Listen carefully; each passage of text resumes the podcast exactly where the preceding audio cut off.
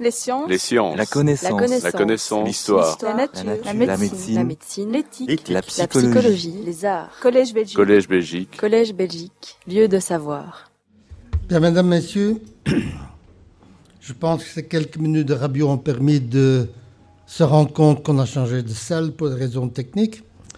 Et je vais donc pouvoir commencer mon exposé en vous remerciant d'être là, en ce jour très spécial, puisque nous sommes le 17 octobre, et c'est un jour où j'ai le plaisir et l'honneur de vous adresser la parole pour vous expliquer un sujet, un sujet qui est très bien tombé, puisque on en parle à la radio, à la télévision depuis hier, depuis un peu plus longtemps, mais spécialement depuis hier. Et un sujet qui a été déterminé fin novembre, début décembre l'année passée. Donc on a vraiment bien choisi le sujet et la date. Le 17 octobre est un jour particulier pour d'autres raisons encore. Euh, c'est le début de la première guerre des Balkans, lorsque la Bulga- Bulgarie, la Serbie et la Grèce ont déclaré la guerre à l'Empire ottoman. C'est un- une des premières causes de la Première Guerre mondiale. Mais je ne suis pas historien, je ne vais pas me, euh, me- attendre longtemps pour passer au 17 octobre suivant, en 73.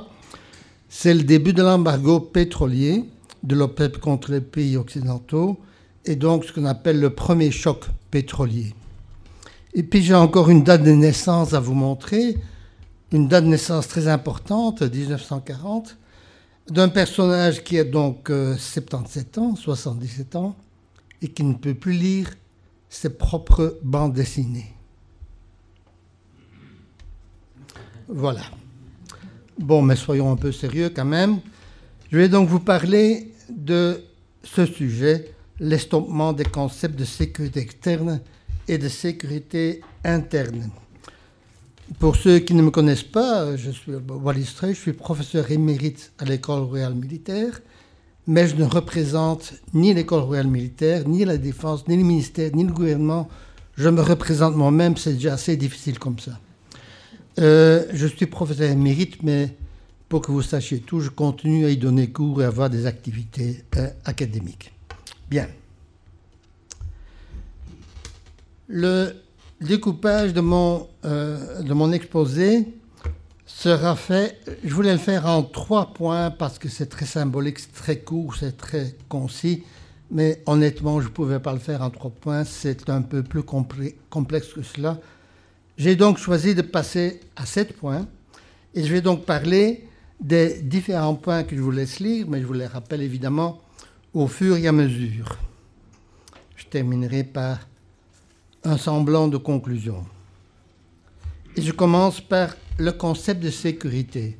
Alors là, non plus, je ne vais pas aller très euh, loin dans le concept, mais il y a quand même une confusion qui se rencontre parfois en tenant compte du fait que pour beaucoup de gens, la sécurité, c'est quelque chose d'assez limité. Par exemple, la sécurité interne, la sécurité dans les rues, dans les villes. Et la sécurité est souvent identifiée aux biens procurés par la police. Bon, alors la police, le grand patron de la police, c'est évidemment euh, M. Yann Yambon, qui euh, se fait appeler, c'est la première fois dans un gouvernement belge, ministre de la Sécurité et des Affaires intérieures. La première fois qu'un ministre de l'Intérieur, comme on dit souvent aussi, est aussi ministre de la Sécurité. Bon, là, c'est pas le même, hein, donc c'est, un exemple de sécurité interne. Moi, évidemment, je, ne discute pas le fait qu'il soit capable de, de nous garantir une certaine sécurité, mais j'y reviens. La sécurité, c'est beaucoup plus large parce qu'à côté de la sécurité interne prodiguée par la police et la sécurité externe, la défense, et ce n'est pas la même chose. Or, c'est justement le sujet d'aujourd'hui. N'y a-t-il pas un estompement entre les deux concepts de sécurité, spécialement depuis le 15 janvier, plus exactement le 17 janvier 2015 Nous allons voir. D'abord, quelques mots de théorie des biens publics. Alors, n'ayez pas peur, je ne vais pas donner un cours, mais il y a quand même quelques bases que je dois vous donner pour vous montrer quelle est l'importance économique et sociale du concept ou des concepts de sécurité. Il y a deux sortes de biens publics, les biens publics purs et bien sûr les biens publics impurs. Alors c'est quoi un bien public? C'est un bien qui est généralement produit et offert par l'État pour satisfaire un, un, besoin collectif dans la population. Un bien public, euh, c'est par exemple, oui, en dehors de la sécurité, mais c'est par exemple les transports publics, la santé publique, toute une série de biens qu'une entreprise privée ou un individu privé n'est pas capable de fournir en quantité et en qualité suffisante. Alors, euh, quelques mots sur les biens publics purs. Les biens publics purs ben, doivent répondre à plusieurs critères, j'en cite les deux plus importants. D'abord, il ne peut pas y avoir de rivalité. Lorsque j'achète une pomme en tant que personne privée, bien, la pomme est mienne, c'est moi qui la mange. Lorsque, par exemple, pendant la guerre froide, c'est un dessin que j'utilise cet exemple, pendant la guerre froide, la défense belge profitait à tout le monde, à tous les Belges sur le territoire belge, parce que tout le monde devait être défendu. C'est donc un bien public pur. Il y a des biens publics purs lorsqu'il n'y a pas de rivalité. Ce n'est pas parce qu'un bébé naît aujourd'hui que le papa va téléphoner au ministre de l'Intérieur et de la Sécurité ou au ministre de la Défense pour dire attention, il faut augmenter vos efforts parce qu'il y a un Belge de plus à défendre, extérieurement et intérieurement. Non, donc d'office, il y a une non-rivalité. Deuxième chose, il n'y a pas d'exclusivité. On ne peut pas dire, le gouvernement ne veut pas dire, on va défendre toute la Belgique sauf un petit coin là quelque part parce qu'il y a un concurrent politique qui fait beaucoup de voix là. Lui, je ne le défends pas. Non, ça ne va pas. Donc, pas de rivalité, pas d'exclusivité. Lorsqu'un bien public répond à ces deux critères de base, il est pur. Bon, alors, pour la sécurité, pour la police et la défense, s'agit-il de biens Je commence par la défense. Mais pour la défense, pendant la guerre froide, bien oui, la défense n'a jamais dû aller sur le terrain, pas dans le cadre de la guerre froide, quelquefois en Afrique centrale, mais il n'y a pas eu d'attaque du, du, pacte de Varsovie contre l'OTAN. Il n'y a pas eu d'intervention, tout le monde a été défendu de la même façon. Pas de concurrence, pas de rivalité, pas d'exclusivité. Euh, je ne raconte pas de grands secrets en vous disant que pendant la guerre froide, l'idée de manœuvre de l'OTAN, c'était de partir du rideau de fer en cas d'attaque de l'Est, de partir du rideau de fer en manœuvre retardatrice jusque sur le Rhin. Et sur le Rhin, c'était la bataille défensive. Ce qui veut dire que si ça s'était pré présenté de cette façon-là, la partie d'Allemagne occidentale depuis le, Rhin, de, pardon, depuis le, le rideau de fer jusqu'au Rhin était abandonnée. Là, y avait rivalité. Et là, la défense n'aurait plus été un bien public pur. Aujourd'hui, c'est différent. La défense n'a jamais été aussi sollicitée que depuis la fin de la guerre froide. n'est pas intervenu pendant la guerre froide, mais en période de paix, on intervient tout le temps, partout à l'étranger. Bon, J'appelle ça la paix chaude, mais enfin, bon, peu importe. Donc, la défense n'est plus en situation de non-rivalité et en situation de non-exclusivité.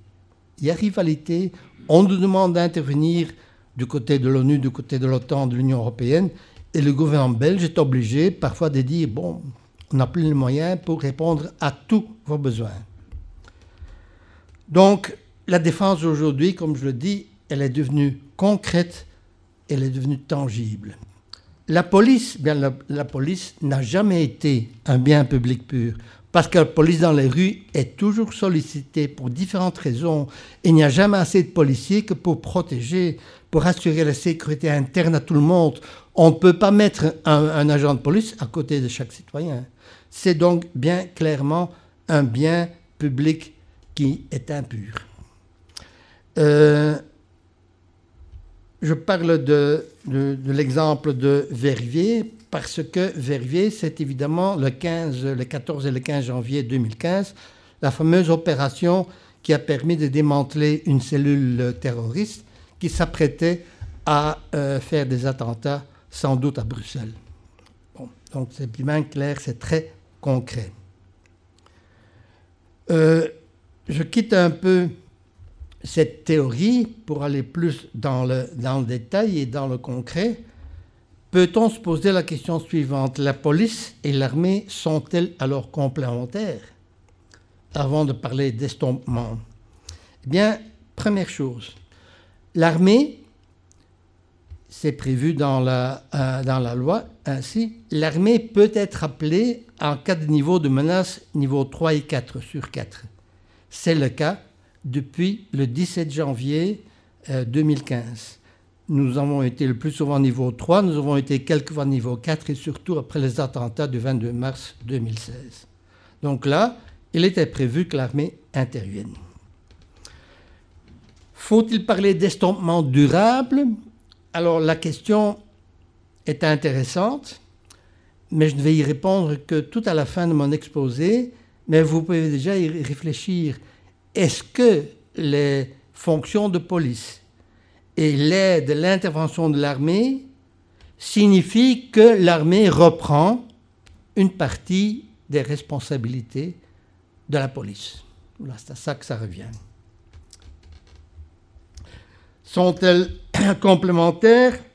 À long, terme euh, depuis la fin de la Deuxième Guerre mondiale non plus, mais il y a eu quand même quelques exemples d'interventions importantes.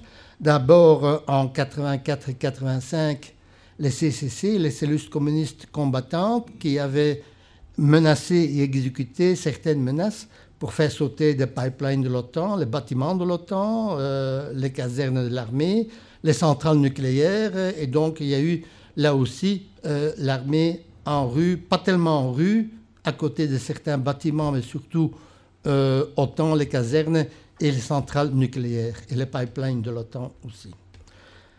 Le euh, deuxième exemple, mais ça c'est continu, SED1, e, c'est-à-dire le service d'enlèvement et de destruction des engins explosifs qui interviennent très souvent.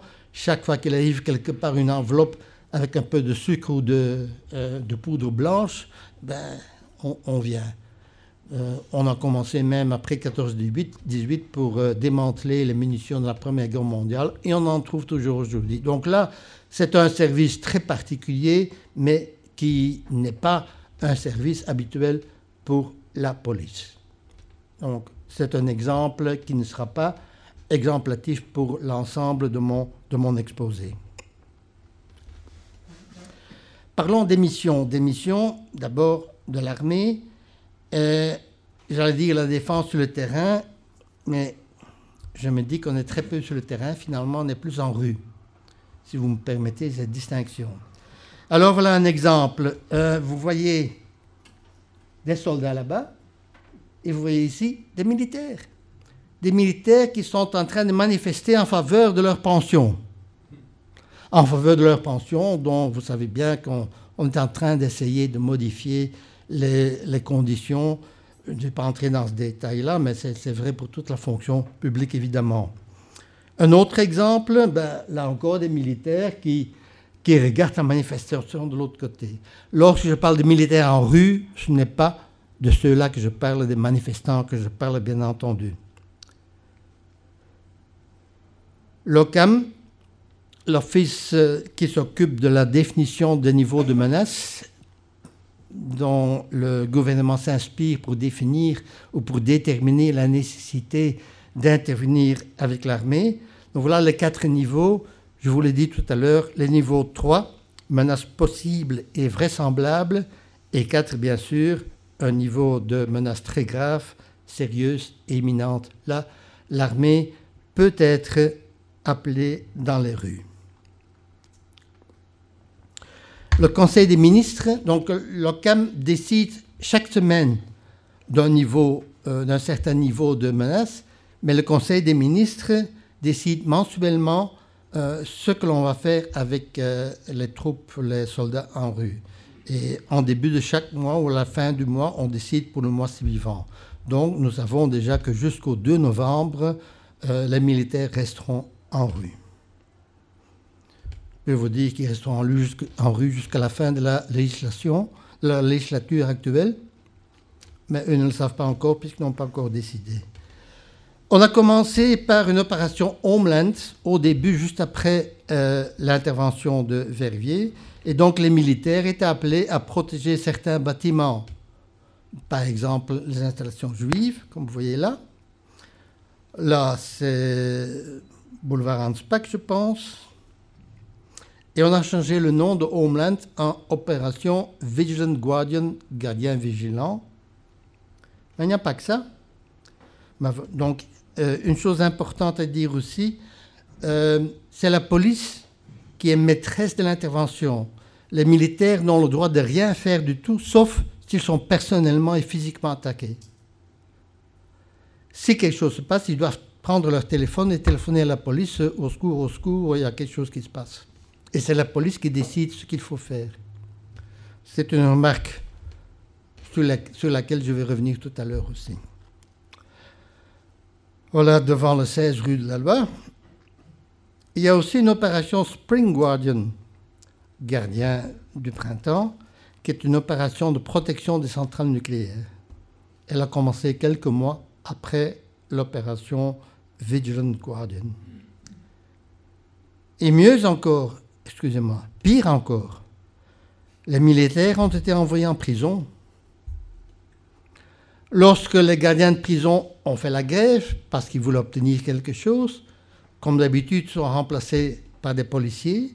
Et puis après quelques semaines, les policiers en avaient marre et ils ont fait la grève. Donc ils ont été remplacés par des gens qui n'ont pas le droit de faire la grève, les militaires.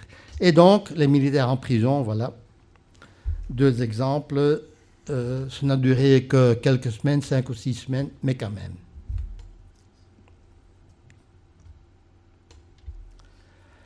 Alors la défense, que doit-elle faire, que peut-elle faire?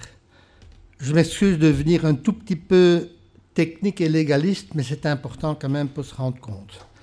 quelques, quelques extraits de, euh, des déclarations sous les missions de la défense protéger les concitoyens et la défense des intérêts du pays. Contribuer à la paix dans le monde.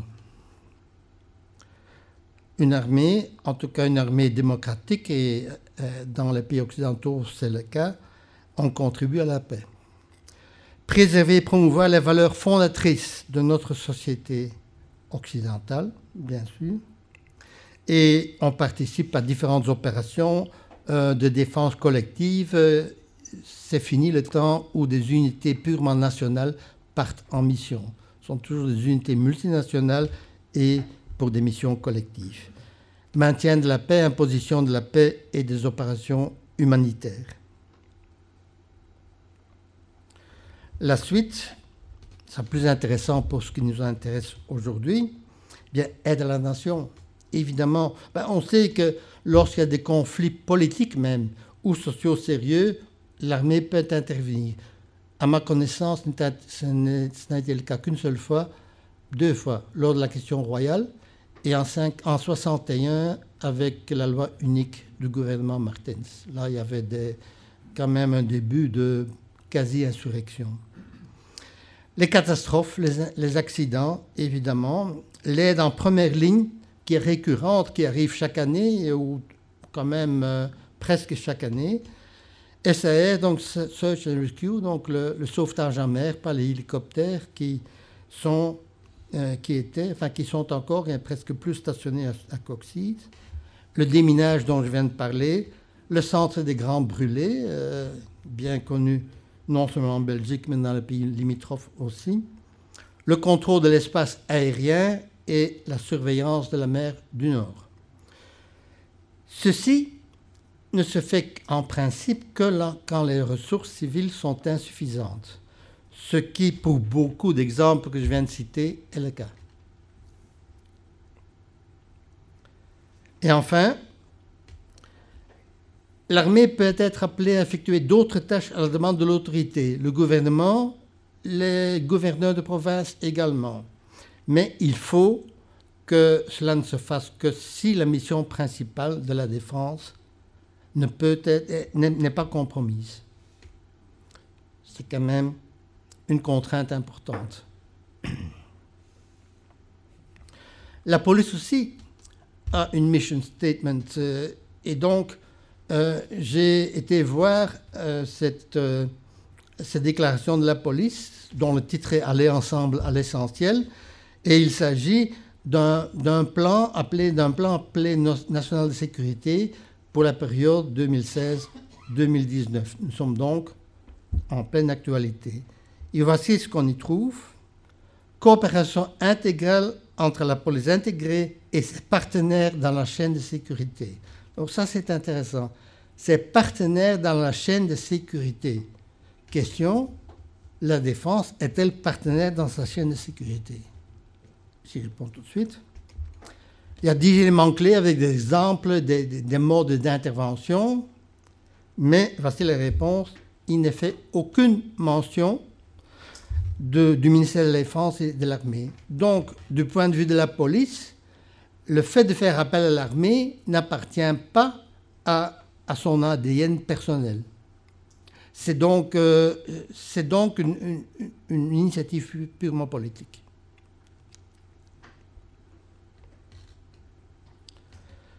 Le troisième point, y a-t-il un estompement et y a-t-il un estompement dans les faits sur le terrain?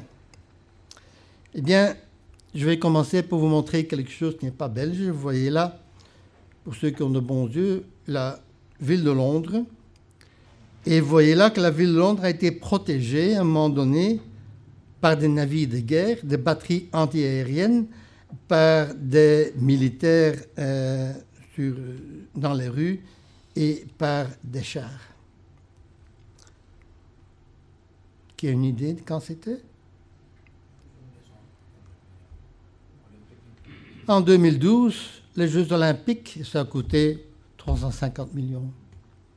Je m'excuse s'il y a des Britanniques dans la salle, euh, je sais très bien vous, co- vous compter en livres sterling et pas en euros. Je n'ai pas voulu vous insulter. euh. Alors, il n'y a pas que à Londres, à Sochi, les Jeux d'hiver. Ben, Sochi, les Jeux d'hi- d'hiver, il y avait beaucoup de sécurité aussi. Euh, mais bon. Voilà, très belle image, mais voilà, 40 000 policiers et soldats, et soldats 500 caméras, des UAV, donc des avions sans pilote, euh, détection sous-marin, des moyens militaires, donc, et évidemment la police secrète pour les interceptions de communication. 1,4 milliard. La Coupe du monde de football au Brésil encore. Voilà. euh, tout le monde était là aussi, tous les militaires étaient là aussi. Et voilà encore Rio 2016, les Jeux olympiques. Alors je voudrais ouvrir une petite parenthèse, vous me direz, bien, puisque lors des événements aussi importants que ceux-là, l'armée était sur place, pourquoi ne pas essayer de demander que l'armée vienne toujours sur place quand il y a quelque chose? Bon, ceci c'était quand même exceptionnel, il y avait des, des menaces terroristes euh, précises sur ces événements. Euh, D'autre part, il faut aussi se dire que si à chaque événement dont certains organisateurs pourraient penser, le cas échéant, évent- éventuellement, on ne sait jamais, peut-être que la sécurité est- en danger, ben, l'armée. Ne ferait plus que ça. D'autre part, et je prends l'exemple de Londres, pendant les Jeux olympiques à Londres, il y a eu un afflux de policiers venant des autres villes britanniques pour protéger Londres. Il y a aussi un afflux de, de prostituées. Enfin, je ne sais pas pourquoi je dis ça, mais tous les mafieux et tous les malandrins londoniens sont partis en province, puisque les policiers étaient partis. Donc c'est un peu un système de vase communicant aussi. hein. Davantage de sécurité à un, endro- à un endroit, moins de l'autre. C'est un bien public qui n'est pas du tout pur. hein. Bon, alors puisque on, se rend compte que c'est un bien public impur, quelles sont les priorités de l'État? Euh, Jusqu'à quel point l'État accorde-t-elle une priorité des moyens financiers, matériels, personnels à la sécurité? Bien, si on compare cela à l'ensemble des dépenses de l'État, on ne peut pas le faire en comparant les budgets départementaux, les budgets des ministères. en tout cas pas sur une longue période, parce que vous le savez aussi bien que moi, en Belgique, l'organisation politico-administrative est très compliquée. On a beaucoup de gouvernements, beaucoup de parlements, beaucoup d'institutions publiques. Et comparer entre eux comment évolue le budget, alors qu'à chaque élection, ben, les départements changent, la composition change, l'organisation change. Même au sein d'une législature, quand un ministre démissionne, ben, il est remplacé, mais ce ne sont plus les mêmes responsabilités. Donc pendant longtemps, j'ai dû répondre à cette question, ben, ce n'est pas possible, heureusement. Depuis 2004, il y a un moyen. Et en 2004, on a inventé, c'est l'ONU, euh, qui, a inventé euh, un moyen de comparaison d'efforts dans les administrations publiques. Et ils ont même fait l'effort de retourner jusqu'en 95. Donc, on a à notre disposition maintenant 20 années jusqu'en 2015 parce que les chiffres 2016 ne sont pas encore connus. Pour comparer vraiment ce qui peut être comparé. Et donc, voilà ce que je disais. Ce sont des catégories fonctionnelles. On détermine non pas des départements ou les dépenses des départements, mais des catégories fonctionnelles. Voilà. Et voici les dix fonctions qui sont étudiées. Il y en a deux dont je veux vous parler. Numéro 2, la défense. Et numéro 3, l'ordre et la sécurité publique. Donc ce qui entre dans le cadre de mon exposé aujourd'hui. Euh, on va comparer cela avec l'ensemble, la totalité des dépenses des administrations publiques et vous pourrez tout de suite voir pour l'une ou l'autre fonction comment cela évolue.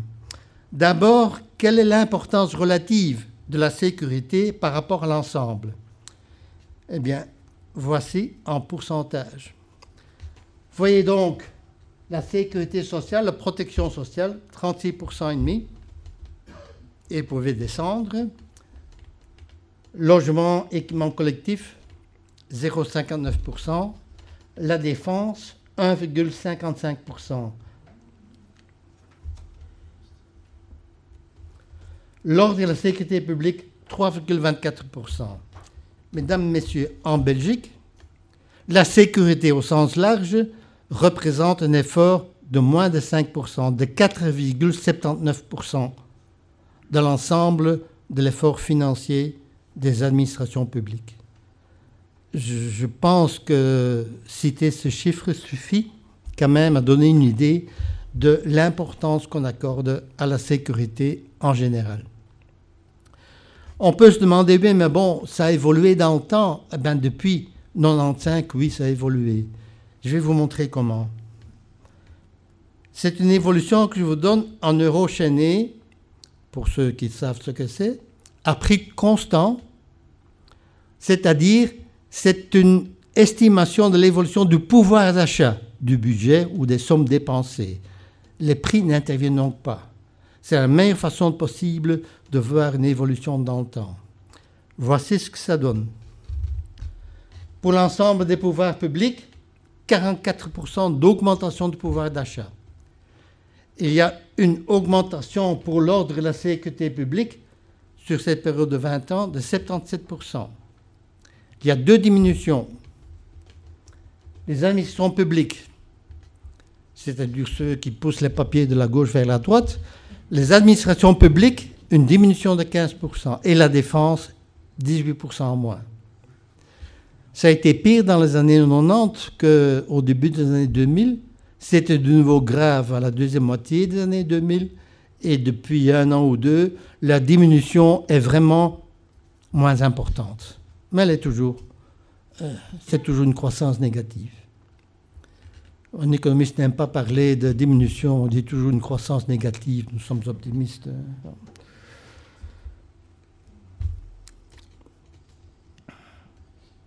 un dessin de Kroll.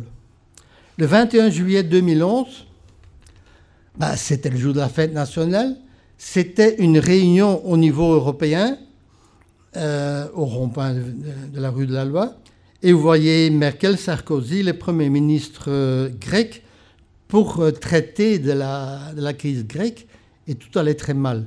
Van Rompuy, là. Bon. Euh, et que dit, euh, que dit Merkel? Le roi a l'air encore en colère. Il avait fait un discours, le roi Albert II, pour la première fois un discours très méchant, en disant J'en ai marre des politiques, ça fait un an et demi qu'on n'a pas de gouvernement, euh, il est temps que ça finisse, etc. Il était fâché. Donc le roi est en colère. Et Sarkozy, qui ne connaît que le 14 juillet, il s'est dit Ouh, l'armée dans la rue, ça va mal, quoi. Et le grec, c'est pire que chez nous, quoi. Hein. Bon, hein. pas mal. Donc l'armée dans la rue, c'est encore autre chose. Mais ce n'est pas de ça que je vais parler, évidemment. Parlons du terrorisme et des problèmes que nous avons ou que nous avons eus. Un premier attentat important qui a un peu été à la base de, de la modification dont, les, gouvernements, non seulement le nôtre, mais les autres aussi, ont approché le problème de sécurité. C'était le 24 mai 2014 déjà. Et puis l'opération antiterroriste de Verrier, que je citais tantôt, 14-15 janvier 2015, le 22 mars 2016 à Brussels Airport et dans la station de métro Malbec. Inutile de vous rappeler cela, je pense.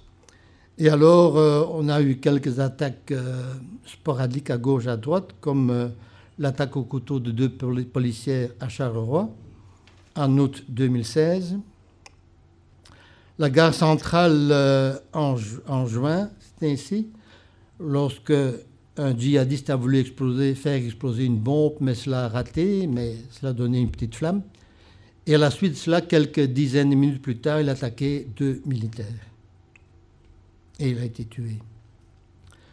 Au boulevard Émile Jacquemin, la même chose, une attaque au couteau, et là aussi, euh, le djihadiste a été neutralisé.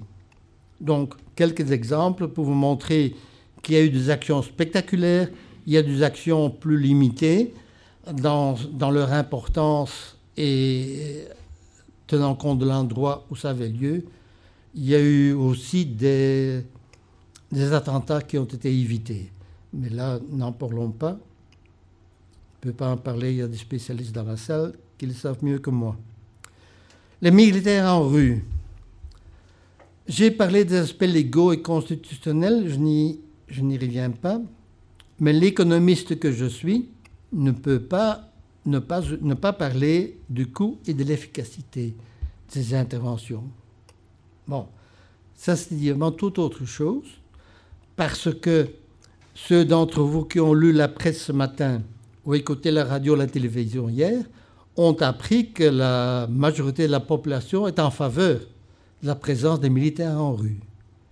Et je vais y revenir aussi un peu plus tard, pour des raisons très compréhensibles de la part du citoyen qui répond à un sondage, à un questionnaire. Mais moi, je vais vous parler de l'efficacité et du coût. Voilà les militaires en rue, devant un hôtel, devant un restaurant, devant deux restaurants, pendant ce temps-là, ils ne sont pas en manœuvre, ils n'ont pas d'entraînement. Et les manœuvres et l'entraînement, c'est nécessaire pour qu'un militaire puisse remplir sa mission, qui est intervenir à l'étranger. En plus de cela, ces entraînements sont longs et coûteux. Un, militaire moderne dans une armée de métier eh, doit pouvoir fonctionner dans un environnement, environnement international avec des matériels sophistiqués ce n'est pas du jour au lendemain que l'on est capable d'y aller. Depuis deux ans, nous avons des jeunes militaires qui sont engagés et que l'on n'envoie pas à l'étranger parce qu'ils n'ont pas pu être formés pour cela. Donc en fait-on, on les envoie jouer au pot de fleurs devant des ambassades.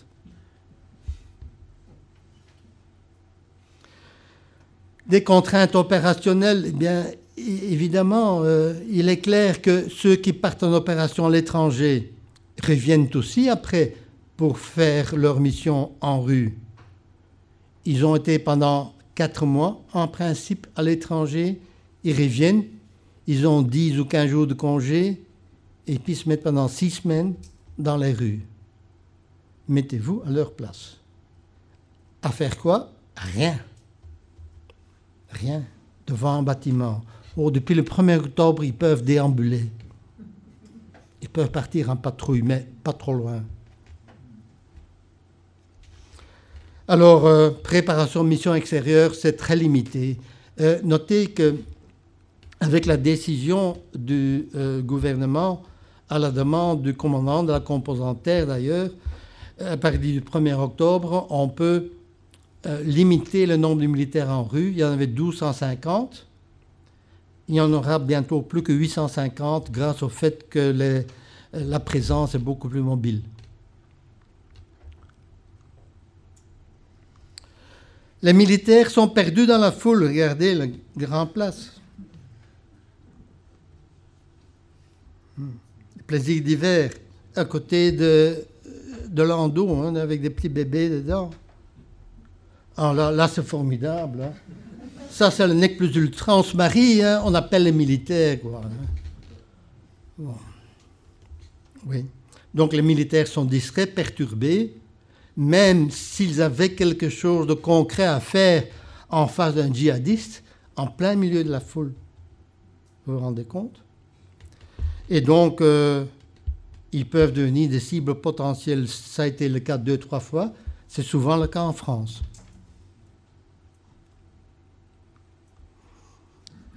Je continue.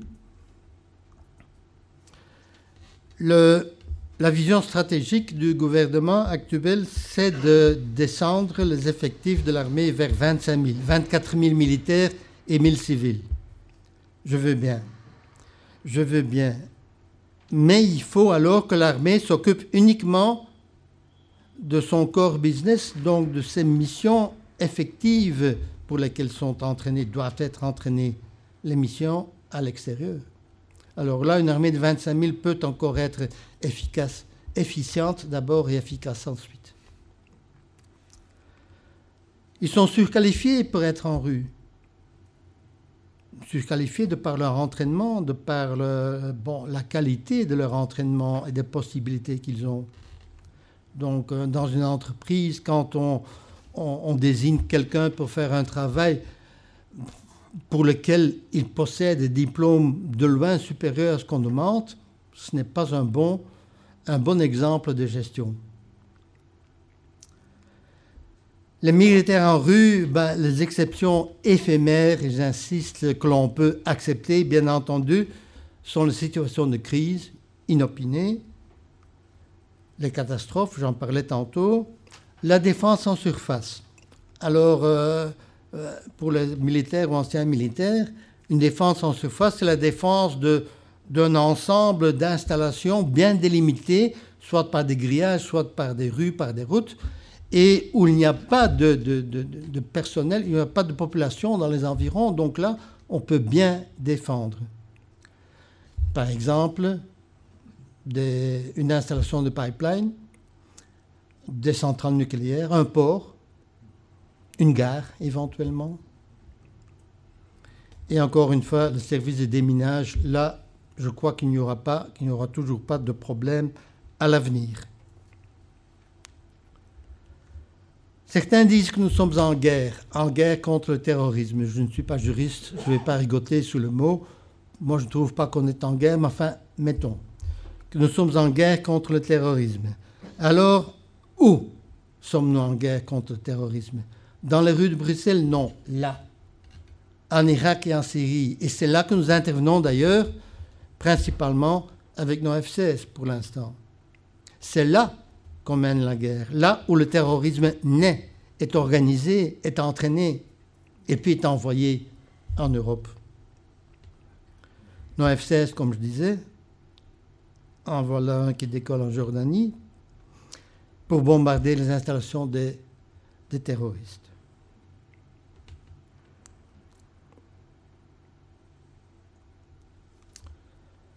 L'efficacité dépend aussi du moral des troupes. Alors la presse, il n'y a pas longtemps, a fait état de, logements des militaires dans certains endroits. Il y a une photo, voilà, il y a une salle où ils, doivent vivre pendant quelques semaines avec très peu de confort. Il y a pire que ça. Hein. Il y a pas mal de bâtiments militaires, de casernes désaffectées dont on ouvre une petite partie. Enfin bon, ce n'est pas, pas l'idéal. Ils sont beaucoup mieux lotis en mission à l'étranger, dans une zone d'opération. La famille, la famille, ben, ils ne rentrent pas chez eux le soir. Les policiers, oui, eux pas. Ils ont été pendant des mois à l'étranger, ils reviennent ici, un peu de congé, et ils sont de nouveau partis. Il y a pas mal de problèmes sociaux et familiaux. Il y a des divorces, des séparations. Rien que à cause de cette opération Vigilant Guardian depuis 2015. La motivation, évidemment, d'un militaire qui sent qu'il fait quelque chose pour laquelle il n'est pas, il n'a pas été entraîné. Cette motivation pose problème. Et ça pose problème, évidemment, au niveau des frustrations. Frustrations qui proviennent du fait que quand quelque chose se passe, ils ne peuvent rien faire. Ils appellent la police. Et parfois, ils font quelque chose. Parfois, ils interviennent dans un métro où un jeune se fait tabasser par un groupe de jeunes. Ils interviennent. Ils sauvent le petit jeune. Et puis, ils se font engueuler. Parce que ce n'est pas prévu dans leurs règles d'opération les, les fameuses Rules of Engagement, les règles d'engagement d'opération. Il y a même eu pire. Un jour, à la gare du Midi, il y a des militaires en faction qui voient une dame âgée qui marche très mal avec une valise traînée derrière elle et qui, cherche un, escalier roulant. Les militaires l'ont aidé pour l'amener là-dessus. Lendemain, protestation des syndicats de la SNCB. C'est notre travail, ça. Ok, c'est vrai, c'est vrai, c'est leur travail. Mais si moi je suis un militaire là en faction et que je me fais aussi enguirlander, je me sentirais aussi très frustré. L'attractivité du métier de militaire, empathie. Il y a des jeunes qui, au départ, auraient bien envie de devenir militaire pour quelques années, mais voyant cela, se posent des questions. Il y en a qui quittent prématurément avant la fin du contrat.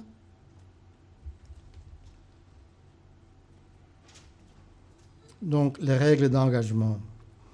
Alors, comment peut-on établir ou rétablir la confiance?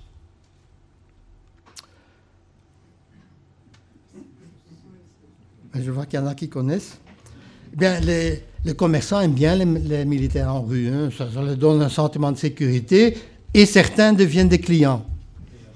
Lui aussi se fait enguirlander pour ça, évidemment. Hein. Bon, on ne va pas faire ses courses dans un magasin.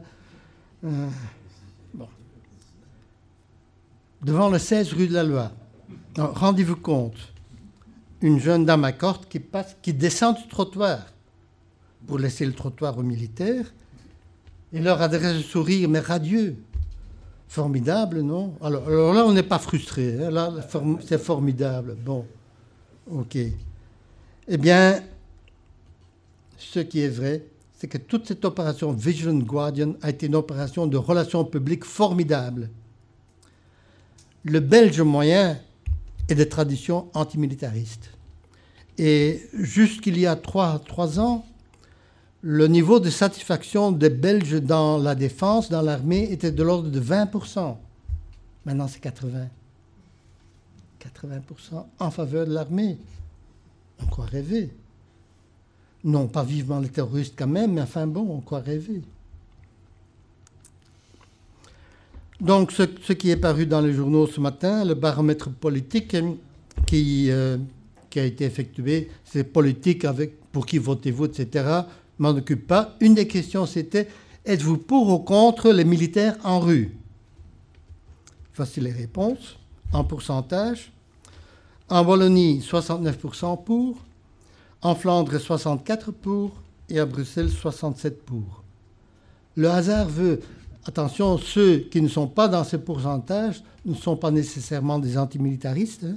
Je le sais bien parce que le hasard veut que j'ai fait partie de l'échantillon interrogé. J'ai voté contre. Mais je ne suis pas antimilitariste. Donc voilà. Évidemment, euh, vous allez me dire, ben, je suis contredit par la rue. Je suis contredit par la rue, oui, mais j'essaye de vous montrer un peu les, les raisons pour lesquelles, les arguments que j'avance pour euh, étayer ma réponse. Les selfies, ah, ben, c'est une belle mode aussi. Hein. Il n'y a pas que les mariages à côté des militaires. Il y en a qui font des selfies avec des militaires ou avec du matériel militaire. Voilà, par exemple, bon, pour ceux qui le reconnaissent. Non? C'est un secrétaire d'État à l'immigration. Et puis voilà, les festivals. Peu que le pop. Les militaires étaient là. Un grand rassemblement, c'était quand même risqué. Tous les festivals demandent des militaires. Par exemple, là, le bourgmestre de Dour a demandé la présence des militaires. Il ne l'a pas reçu. Il était fâché. Parce que c'est le rôle des militaires quand même. Bon, alors là, toute l'armée belge qui existe aujourd'hui, avec un peu plus de 30 000 hommes et femmes, n'aurait pas suffi à satisfaire tous les besoins exprimés par les bourgmestres de grandes, moyennes et petites villes et villages. C'est quand même un problème qui se pose aussi au niveau de la compréhension des, des responsables qui nous gouvernent de, la fonction militaire, des objectifs poursuivis euh, par les militaires dans leur mission.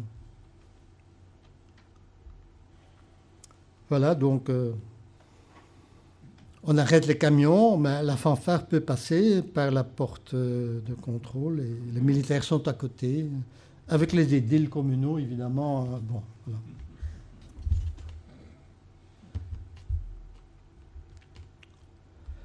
La sécurité, c'est donc, comme on l'a dit, non seulement un bien public, mais une fonction souveraine de l'État. C'est une des fonctions qui fait que l'État est un État. Son avenir, un peu équivoque, il me semble. Un bonsaï, c'est un beau petit arbre. On a parlé souvent que nous allions vers une armée bonsaï. Oui. Bonsaï, c'est joli aussi. Une armée bonsaï peut encore remplir sa mission. C'est pour ça que j'en parlais tantôt pour les futurs 25 000 d'ici 2030. Mais la sécurité devient aussi une sécurité bonsaï. 4,79% de l'ensemble de l'effort financier de l'État, c'est pas beaucoup. Si vous me posez la question, merci de me l'avoir posée, pas assez. Et je ne fais pas de différence entre défense et police. Hein. Les deux ont besoin que l'on investisse davantage. Que l'on investisse davantage, bon, ben évidemment, il faut voir un peu en quoi. Le 17 octobre, aujourd'hui, c'est aussi, et ça j'ai découvert par hasard, la journée mondiale du refus de la misère. Eh bien, on y est, on y est hein, pour la sécurité. Il faut refuser la, refuser la misère de notre sécurité aussi. Tout ce qu'on ne peut pas trouver sur l'Internet, hein, formidable. Il faut donc investir. Il faut investir. Euh, de quelle façon? Ben, Le temps fait défaut pour aller dans le détail. Il faut investir de toute façon.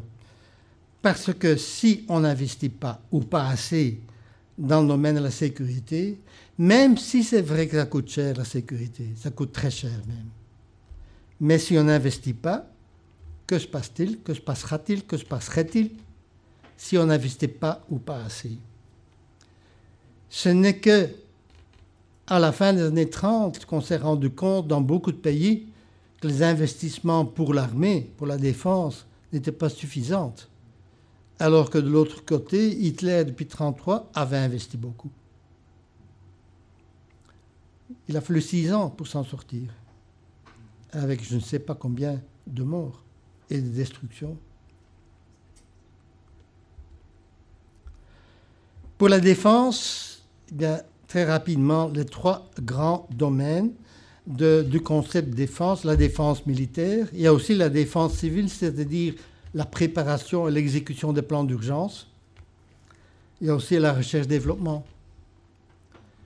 Pour la police, ben, c'est quelque chose de semblable, mais dans la fonction police, n'oubliez pas qu'il y a aussi la protection civile, les tribunaux, les tribunaux qui ont aussi beaucoup de problèmes J'aurais pu vous montrer des photos de tribunaux aussi, hein, de locaux euh, de greffe, etc. Et l'administration pénitentiaire, on envoie nos pauvres prisonniers aux Pays-Bas, que là, c'est le pays de cocagne. Hein. En Belgique, ça va plus.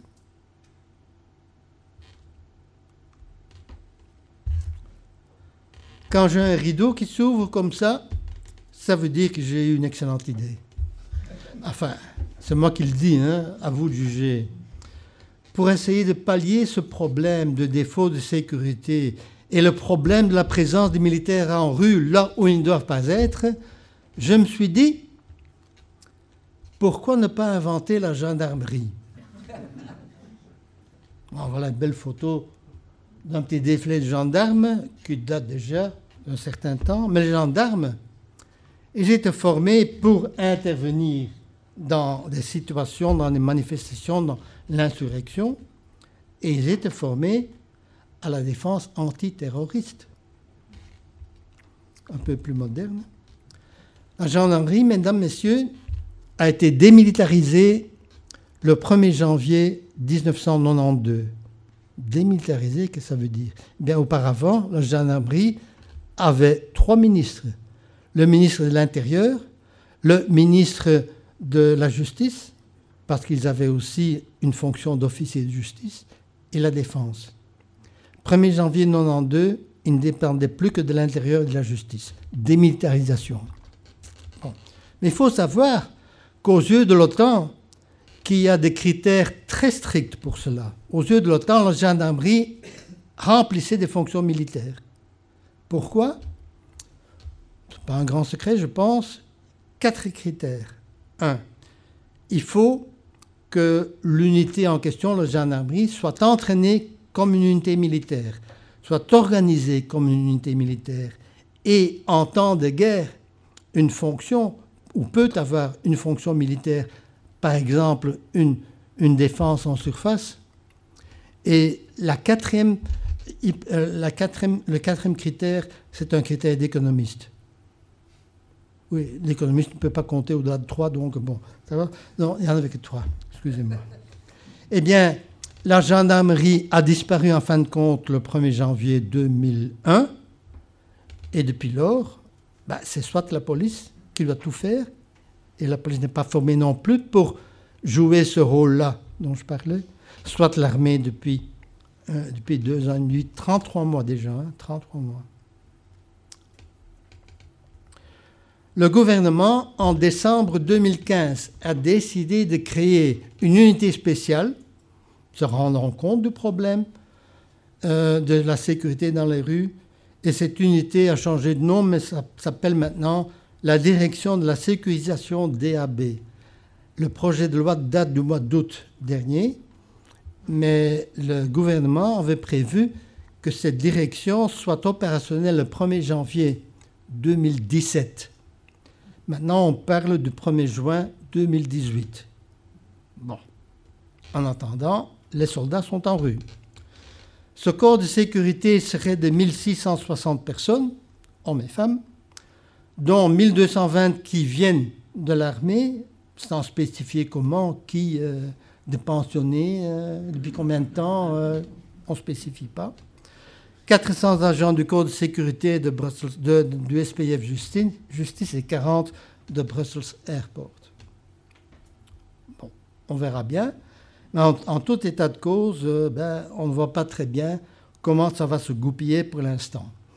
Les missions seront le transfert de détenus, ce que les militaires ne font pas, et la protection des sites nucléaires, les militaires le font, Brussels Airport euh, aussi, en partie.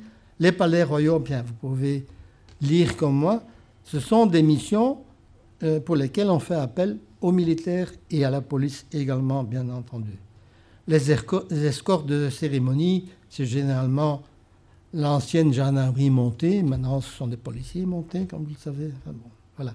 Voilà les missions. Ben, ce corps s'il est opérationnel, ce serait déjà bien, les militaires devraient ne pas être obligés de venir encore en rue. Mais bon, comme je vous le disais, je me pose des questions, que c'est un projet de loi.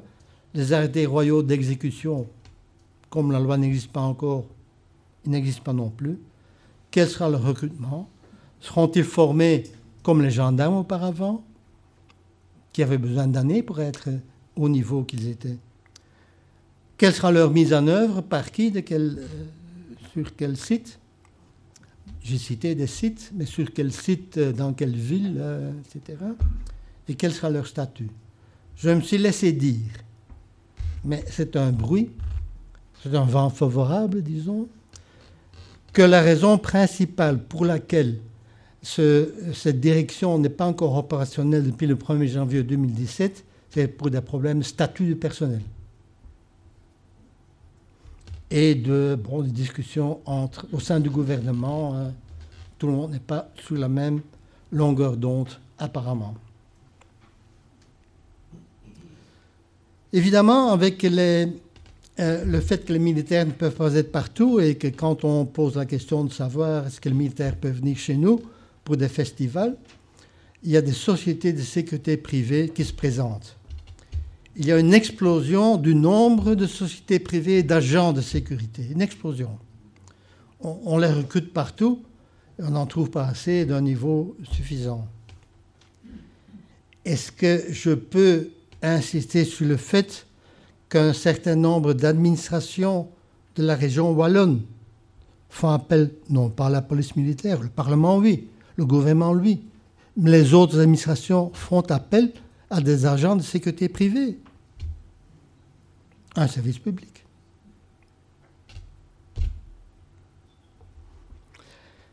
Bon, donc euh, voilà, euh, c'est le problème que j'ai. La sécurité, c'est un bien public. Et en principe, c'est l'État qui doit fournir le bien public. Maintenant, il ne faut pas être euh, extrémiste pour dire il n'y a que l'État qui peut le fournir parce que dans les transports publics, vous le savez aussi bien que moi, les TEC font appel à des compagnies d'autobus privés pour compléter le, défaut de matériel qu'ils ont dans, dans certaines provinces reculées. Euh, vous les voyez rouler le jour de grève d'ailleurs. Hein. enfin bon, ça c'est autre chose. Un bien public a un, problème. C'est ce que les économistes appellent les free riders, les resquilleurs, les profiteurs, les, parasites, les passagers clandestins. C'est-à-dire ceux qui profitent d'un bien public sans payer. Vous prenez le tram, le métro, vous ne payez pas. Vous êtes un resquilleur. Ben pour un bien public macroéconomiques comme la défense, comme la sécurité, il y en a aussi. Mais ça devient difficile. Les, commerçants, les organisateurs de festivals, pour revenir, j'ai quelque chose contre eux, sans doute, je ne sais pas. Bon, euh, ceux-là ne peuvent plus faire appel aux militaires, même pas aux policiers, il n'y en a pas assez. Ils font appel à la sécurité privée. Et donc, la sécurité se privatise petit à petit je comprends et j'admets, mais jusqu'où peut-on aller et surtout comment contrôler?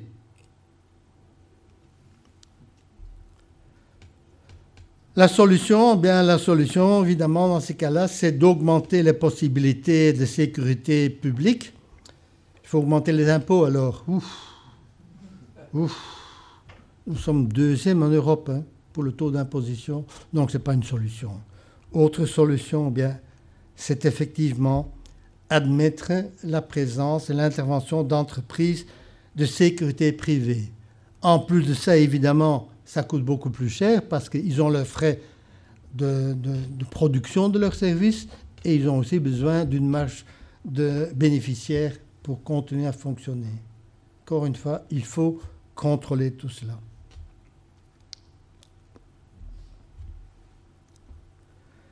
Je vais terminer pour vous laisser le temps, pour me laisser le temps de m'asseoir un peu et vous laisser le temps de euh, réfléchir euh, à la batterie de questions dont je vais faire l'objet. Je vais terminer en vous disant ceci. Ce sont deux biens publics, la sécurité interne et externe. S'agit-il de biens publics concurrents? Non, évidemment. Ils ne sont pas concurrents. La police et la défense ne, sont pas interchangeables. Autre question, est-ce que l'estompement que nous avons connu depuis janvier 2015 était intentionnel dans le chef de gouvernement? Non. Non. Parce que, je vous le rappelle, c'est chaque mois, au début de chaque mois, que le gouvernement décide de maintenir les soldats en rue pour un mois. Donc, ils ne voulaient pas le faire à long terme. Ils l'ont déjà prolongé 33 fois. De mauvaise langue pourrait dire, bon, bah, quelle est la différence entre le long terme et un court terme d'un mois qui se répète 33 fois? Je vous laisse juger. À l'origine, donc, ce n'était pas intentionnel, mais après 33 mois, oui, quand même.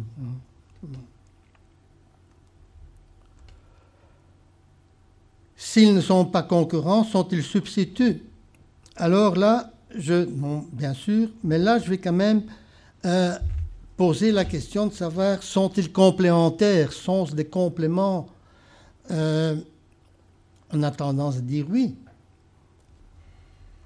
Envisagez quand même cette remarque.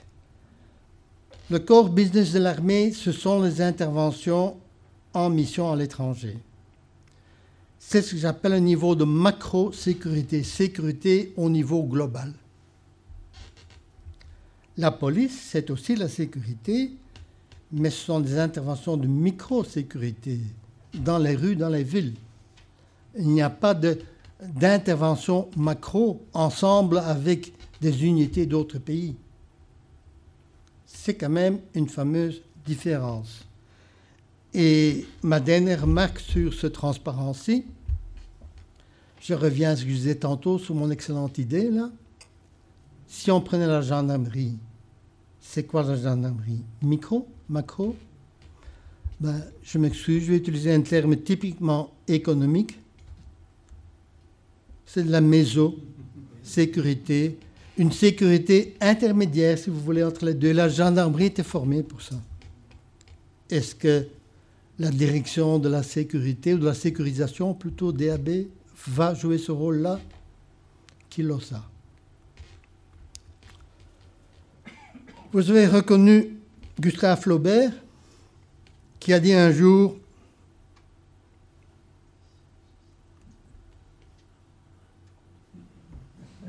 Je ne veux pas avoir l'air d'être bête, je ne vais donc pas conclure. C'est un feuilleton que nous aurons encore à lire et à écouter pendant longtemps.